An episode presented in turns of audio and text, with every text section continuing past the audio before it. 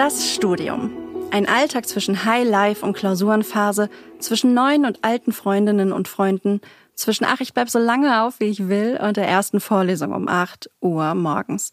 Im Studium feiert man die besten Partys, hat endlich Zeit, all das Wissen aufzusaugen, was einen wirklich interessiert und diskutiert in WG-Küchen über die großen Philosophinnen und Literaten vergangener Zeiten. Ein Studium ist aber auch Leistungsdruck und Regelstudienzeit, erster eigener Haushalt und vielleicht sogar eine fremde Stadt und Heimweh. Ich bin Stella von Z und in dieser Folge von Einschreiben bitte, dem Podcast von Z rund ums Thema Studium, präsentiert vom Verband der privaten Hochschulen, möchte ich herausfinden, wie sich so ein Studium eigentlich so anfühlt. Denn nicht alle Erfahrungen, die Studierende so machen, sind universell und andere Erlebnisse ähneln sich vielleicht dann doch ein bisschen. Ich glaube, dass wir alle von den Erfahrungen anderer lernen können und spreche deswegen in dieser Folge mit zwei Studentinnen, die ganz unterschiedliches studieren. Sophia studiert im Bachelor Orthobionik und Anja steht kurz vor ihrem Masterabschluss, studiert hat sie Smart City Design. Von Ihnen möchte ich wissen, wie es sich anfühlt, wenn man sich auf den Weg gemacht hat, mittendrin steckt, sich die Reise vielleicht sogar schon dem Ende neigt. Wie haben Sie den Start erlebt, wie die Prüfungsangst besiegt und was haben Sie während Ihres Studiums gelernt, was nicht auf dem Lehrplan stand? Finden wir es doch gemeinsam heraus. Hallo Sophia und Anja, schön, dass ihr da seid. Hallo. Hallo. Ich möchte gleich zu Beginn direkt mit ein paar ganz einfachen Entscheidungsfragen starten. Seid ihr bereit dafür? Ja. Ja. okay, los geht's. Mensa oder Lieferdienst? Mensa. Lieferdienst. Vorlesung oder Seminar? Seminar. Vorlesung. Teamwork oder all by myself? All by myself. Okay, ich bin mal bei dir. All by myself. okay, Partynacht oder Nacht in der Bibliothek? Partynacht. Nacht in der Bib. WG oder alleine wohnen? Alleine wohnen. Alleine. Sommer- oder Wintersemester? Wintersemester. Wintersemester. Regelstudienzeit oder 13 Semester? Regelstudienzeit. Regelstudienzeit. Und ganz zum Schluss, Praxis oder Theorie? Praxis. Beides. Okay, jetzt haben wir es ja schon ein bisschen kennengelernt, das Eis gebrochen. Mal schauen, was ich in unserem Gespräch noch so erfahre. Sophia, wie hast du denn herausgefunden, was du studieren willst? Das war eigentlich ganz zufällig. Ich konnte mich nie so richtig entscheiden und habe mich dann einfach auf die Suche gemacht, was es so gibt, unabhängig davon, ob es jetzt an der Universität ist oder in der Hochschule. Ich habe mich sehr interessiert für Medizin, Psychologie, wollte aber gerne auch ein bisschen was Handwerkliches machen, weil mir das sonst einfach ein bisschen zu trocken gewesen wäre. Naturwissenschaften haben mich auch immer schon interessiert und durch diese Kombination an Interessen habe ich dann einfach online so viel recherchiert und irgendwann das gefunden, was mir am meisten zugesagt hat. Du studierst jetzt Orthobionik an der privaten Hochschule Göttingen. Was kann ich mir denn darunter vorstellen? Also Orthobionik ist ein ziemlich neuer Studiengang, den gibt es erst seit 2011 in Göttingen und dabei handelt es sich eigentlich um die ja akademisierte Form der Orthopädie-Technik. Bei der Orthobionik geht es eigentlich um den gesamten Körper. Also da werden zum einen Orthesen, wie jetzt die kleinste Form der Einlage hergestellt, aber gesamte Apparate sozusagen die Gliedmaßen sozusagen stützen, wenn man jetzt zum Beispiel eine Operation hatte. Und dann machen wir eben auch noch Prothesen, also wenn man eben eine Gliedmaße verloren hat, um diese möglichst funktionsgerecht zu ersetzen. Anja, du studierst jetzt zum zweiten Mal, nämlich im Master an der Makromedia Hochschule in Berlin. Wie kam es dazu? Bei mir war es eigentlich so, dass ich an einen Punkt gekommen bin, wo ich einfach das Gefühl hatte, so wie es momentan bei mir in der Arbeit ist, geht's nicht weiter. Ich habe damals in der Agentur gearbeitet und hatte irgendwie das Gefühl, ich weiß nicht, wofür ich arbeite, warum ich mich so abrackere, warum ich in diesem Hamsterrad stecke. Und gleichzeitig wollte ich aber thematisch mich ein bisschen umorientieren in Richtung Nachhaltigkeit. Und dann habe ich gedacht, ein Masterstudium wäre eigentlich ganz guter nächster Schritt, um einerseits nochmal ins Lernen zu kommen und gleichzeitig aber eben neue Spezialisierung in meinem Themenbereich, also dem Designbereich, zu schaffen. Und dann habe ich mich eben entschieden, das Smart City Design Studium anzufangen. Und worum geht es in deinem Studiengang? Smart City Design ist eigentlich darauf ausgelegt, dass verschiedene Disziplinen, also Designer, aber eben auch Ingenieure, Architekten, Entwickler etc. zusammenarbeiten an der urbanen Zukunft. Und da geht es dann um so komplexe Fragestellungen wie zum Beispiel, wie sieht die Mobilität der Zukunft aus, wenn sie klimafreundlich, menschenfreundlich und gleichzeitig noch profitabel sein soll oder sonstiges. Jetzt studiert ihr ja beide an einer privaten Hochschule. War das Zufall oder eine bewusste Entscheidung? Also bei mir war es insofern eine bewusste Entscheidung, nicht wegen der privaten Hochschule, sondern weil dieser Studiengang einzigartig war. Und das war für mich der Grund eigentlich zu sagen, dann wird's eben, auch wenn es eine private Hochschule ist, diese Hochschule für mich. Das heißt, du warst eigentlich nicht so begeistert, an einer privaten zu studieren? Ich hatte Vorurteile gegenüber privaten Hochschulen. ich stehe dazu. Was ich aber gemerkt habe in meinem Masterstudiengang jetzt, wo ich sehr, sehr dankbar für bin, ist tatsächlich die Möglichkeit der Vernetzung. Also kleiner Studiengang in Berlin, spannendes aktuelles Thema und unsere Dozenten sind sehr, sehr gut vernetzt mit der Wirtschaft vor Ort. Und dadurch bin ich an ganz, ganz viele Kontakte rangekommen, ganz interessante Menschen kennengelernt. Da bin ich, glaube ich, auch nicht die Einzige, sondern es geht auch anderen aus meinem Studiengang so, dass man da eben echte Vorteile hat, wenn es klein ist, wenn es businessnah ist. Und da kann ich mir schon vorstellen, dass private Hochschulen durchaus einen Vorteil haben. Ja, bei mir war es eigentlich fast das gleiche in Grün. Also bei mir ist es auch so, dass es diesen Studiengang nur einmalig gibt. Und ja, am Anfang habe ich sehr, sehr lange damit gehadert, ob ich den Studiengang tatsächlich machen möchte, weil es eben für mich auch mit sehr vielen Bedenken verbunden war und es schlussendlich auch nur funktioniert mit BAföG und einem privaten Darlehen sozusagen von meiner Familie mittlerweile auch zum Glück mit einem Stipendium. Schlussendlich war es dann tatsächlich auch die Entscheidung für den Studiengang und für das, was ich da sozusagen herausbekommen kann. Und dadurch, dass es halt wirklich eine einzigartige Sache ist mit eigentlich allem, was mich interessiert, ja, habe ich mich dann schlussendlich dafür entschieden. Wusstet ihr von Anfang an, wie ein Studium funktioniert? Also ich glaube, am Anfang weiß das keiner. Und am Anfang ist das sicherlich bei den meisten mit sehr vielen Fragen und eventuell auch Nervosität verbunden. Ich habe das Glück, dass ich noch drei größere Geschwister habe, die das alles schon sozusagen vor mir durchgemacht haben. Deshalb hatte ich da schon einen kleinen Voreinblick. Aber im Endeffekt ist natürlich jede Einrichtung komplett anders. Und an meiner Hochschule hatte ich schon auch das Glück, dass man da eigentlich immer auf ein offenes Ohr trifft, wenn man Fragen hat und sich eigentlich an sehr viele Leute wenden kann.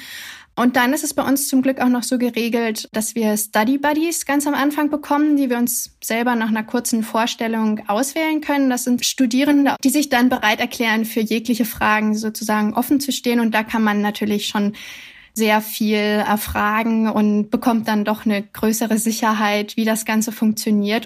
Und auch die Nervosität, die man in der ersten Woche, besonders am ersten Tag wahrscheinlich mitbringt, die konnte da auch relativ schnell weichen, weil man schnell mit den Personen eben in Kontakt treten konnte und auch schnell gemerkt hat, die sind genauso aufgeregt und das hat gar nichts gemacht und ja, das war ganz gut so. Wenn man anfängt zu studieren, dann ändert sich ja oft das ganze Leben. Manche ziehen in eine andere Stadt, in die erste eigene Wohnung oder WG und viele schließen neue Freundschaften. Aber es gibt dann ja auch so Sachen, die funktionieren noch nicht so gut. Was war bei euch zu Studienbeginn eher kritisch? Für mich war es halt ein großer Umbruch von der Arbeit zum Studium nochmal die eigene Perspektive auch zu ändern im Sinne von, bei der Arbeit bringe ich Tag für Tag Leistung und ich werde darauf basierend bewertet, was ich schon kann und wie ich das umsetzen kann, versus bei der Universität da bin ich diejenige, die wie ein Schwamm das Wissen aufsaugen kann. Ich gehe praktisch rein mit der Perspektive, ich weiß noch nichts und ich möchte hier lernen. Und da umzuswitchen und mir dann selbst zu erlauben, so unwissend zu sein und da äh, die Ruhe drin zu behalten und mich nicht verrückt zu machen. Ich glaube, das ist für mich was, was mir am schwersten am Anfang gefallen ist, wo ich mir immer wieder gut zureden musste, dass ich mir die Zeit und die Ruhe nehmen soll, die ich brauche dafür. Ihr seid beide für das Studium in eine andere Stadt gezogen. Habt ihr schnell neue Freundinnen gefunden? Also bei uns im Studiengang sind wir eine relativ kleine Gruppe, also wir sind nur 16 Leute und dadurch, dass das Studium an sich ja relativ zeitaufwendig ist, also auch die Präsenzzeit ist bei uns sehr lang. Von daher baut man da sehr schnell Beziehungen auf. Und für mich persönlich ist es auch so ein bisschen der Punkt, dass ich mich 100 Prozent fürs Studium einsetzen möchte. Und mich deshalb gar nicht groß auf die Suche nach einem großen Freundeskreis gemacht habe, weil eben das Studium schon zeitaufwendig ist und ich diese Zeit auch gerne aufwenden möchte. Bei mir war es so, dass ich recht spät erst mitbekommen habe, dass ich tatsächlich zum Studium zugelassen worden bin und deshalb die erste Woche verpasst habe, weil ich dann zu spät nach Berlin gekommen bin. Das war aber nicht so dramatisch, weil unser Campus ist recht klein, also da kennt jeder jeden und deswegen war das da reinkommen recht easy. Ich habe dann eben Stück für Stück mich eingegruft im Studium und alles, was ich wissen musste, dann eben mir zurechtgesucht. Eine Frage, die viele Studierende umtreibt, ist ja, wie soll ich nur all diese Prüfungen bestehen? Laut dem Statistischen Bundesamt haben im Jahr 2018 in Deutschland Studierende 498.675 Prüfungen bestanden. Habt ihr Prüfungsangst? Ja, bei mir ist die Angst vom Versagen, ist die, die bei mir Prüfungsangst auslöst. Also einfach, dass man vorher in diese Drucksituation kommt, man bereitet sich Ewigkeiten darauf vor und muss dann in dem Moment abliefern. Und ja, was ist, wenn es dann nicht funktioniert, so ungefähr? Und dann war die ganze Arbeit vielleicht umsonst. Und das merke ich aber eben besonders bei mir in schriftlichen Prüfungen, wenn es um so Multiple Choice oder sonst irgendwas geht, wo ich sozusagen nicht improvisieren kann, sondern wo ich genau das eins zu eins wiedergeben muss, was da abgefragt wird. Das fällt mir immer schwer. Aber wenn ich dann merke, okay, erste Frage, das läuft, dann ist bei mir auch die Angst des Versagens eigentlich schon aufgelöst und dann fluppt das meistens. Dann ist das ganz gut. Sophia, siehst du das alles ganz locker? Leider nicht. Also ja, bei mir ist es auch so, dass ich schon sagen würde, dass ich teilweise recht ausgeprägte Prüfungsangst habe, besonders an den, ja, an den Morgenden vor der Prüfung spielt meistens alles verrückt. Und das hält leider auch immer an, meistens noch bis die Prüfung dann startet. Und ja, das ist eigentlich ziemlich unabhängig. Also bei uns gibt's auch praktische Prüfungen, da unser Studiengang ja auch mit handwerklichen Teil verbunden ist. Aber sobald die Prüfung dann startet und alles glatt läuft, ist das immer gut. Wenn die Prüfung startet und es beginnt gleich mit einer Frage, wo man nicht so wirklich was drauf weiß, hat sich bei mir eigentlich ganz gut gezeigt, dass man dann einfach die Frage überspringt und mit einer anderen Frage anfängt, einem sofort was zu einfällt und dann läuft das eigentlich immer ganz gut. Ich habe am Anfang nicht geglaubt, dass es so ist, aber es wird immer seltener. Also manchmal ist es trotzdem noch extrem, aber jetzt, ich bin jetzt mittlerweile im dritten Jahr. Es wird doch tatsächlich ein bisschen besser. Also Hoffnung am Ende des Tunnels. Was lief im Studium denn dann doch leichter als gedacht? Bei mir lief leichter als gedacht das Zurechtfinden mit der fremden Sprache. Ich habe ja jetzt auf Englisch meinen Master studiert und ganz am Anfang erschien das wie ein unbezwingbarer Berg. Also gerade wenn ich mich dann angefangen habe zu vergleichen mit anderen Kommilitonen, die teilweise eben auch Native Speaker zum Beispiel waren wo ich so dachte, oh mein Gott, niemals komme ich an die ran. Und dann ja nicht nur sprechen, sondern eben auch noch wissenschaftlich schreiben auf Englisch. Und da rutscht man halt so Stück für Stück rein und merkt einfach, oh, es geht also doch. Und mit jedem Tag wird es ein bisschen besser, ein bisschen leichter. Und am Ende fluppt es und man hat sich gewundert, warum man sich am Anfang überhaupt so Sorgen gemacht hat. Gibt es etwas, was ihr im Studium gelernt habt, was nicht auf dem Lehrplan stand? Ich habe mich letztes Jahr im Frühjahr entschieden, mich in der Studierendenvertretung aktiv zu machen. Und dabei habe ich eigentlich einen wesentlich souveräneren Umgang gelernt, besonders mit Dozenten und auch den Menschen in den höheren Positionen an der Hochschule. Und auch in Verbindung mit den, mit den praktischen Prüfungen beziehungsweise mit den mündlichen Prüfungen, die wir sehr häufig haben, bin ich, glaube ich, gelassener geworden und wesentlich weniger schüchtern, sondern kann mein Mann sozusagen mehr stehen. Und ich denke, das ist schon eine wichtige Sache, die ich während der Studienzeit gelernt habe. Ich kann mich noch erinnern, damals im Bachelorstudium, da waren nicht immer alle gleich motiviert für Teamarbeit. Und deswegen war das manchmal eine ziemliche Plage, da sich durchzuarbeiten. Und jetzt im Master habe ich das aber ganz anders wahrgenommen und habe sozusagen nochmal das neu wertschätzen gelernt, einfach dadurch, dass in meinem Studiengang Smart City Design, der ja international aufgestellt ist, also ihr müsst euch das so vorstellen, dass da eben dann ein Ingenieur aus Alexandria dabei ist, eine Architektin, die in Peru arbeitet und so weiter und so fort. Und und ich eben aus Berlin. Und das Spannende ist, dass man nur durch die Kombination der verschiedenen Perspektiven eine Lösung findet. Also es ist nicht mehr so dieses, der Stärkste setzt sich durch und wir würden auch einzeln zu der Lösung kommen, sondern es ist tatsächlich ein sich gegenseitig zuhören und was Besseres schaffen. Also so, wie es so schön heißt. Das Ergebnis ist mehr als die Summe der Einzelteile. Und das hat mir echt Spaß gemacht. Das war richtig cool. Und gab es eine Illusion vom Studium, die sich während der Studienzeit dann nicht bestätigt hat?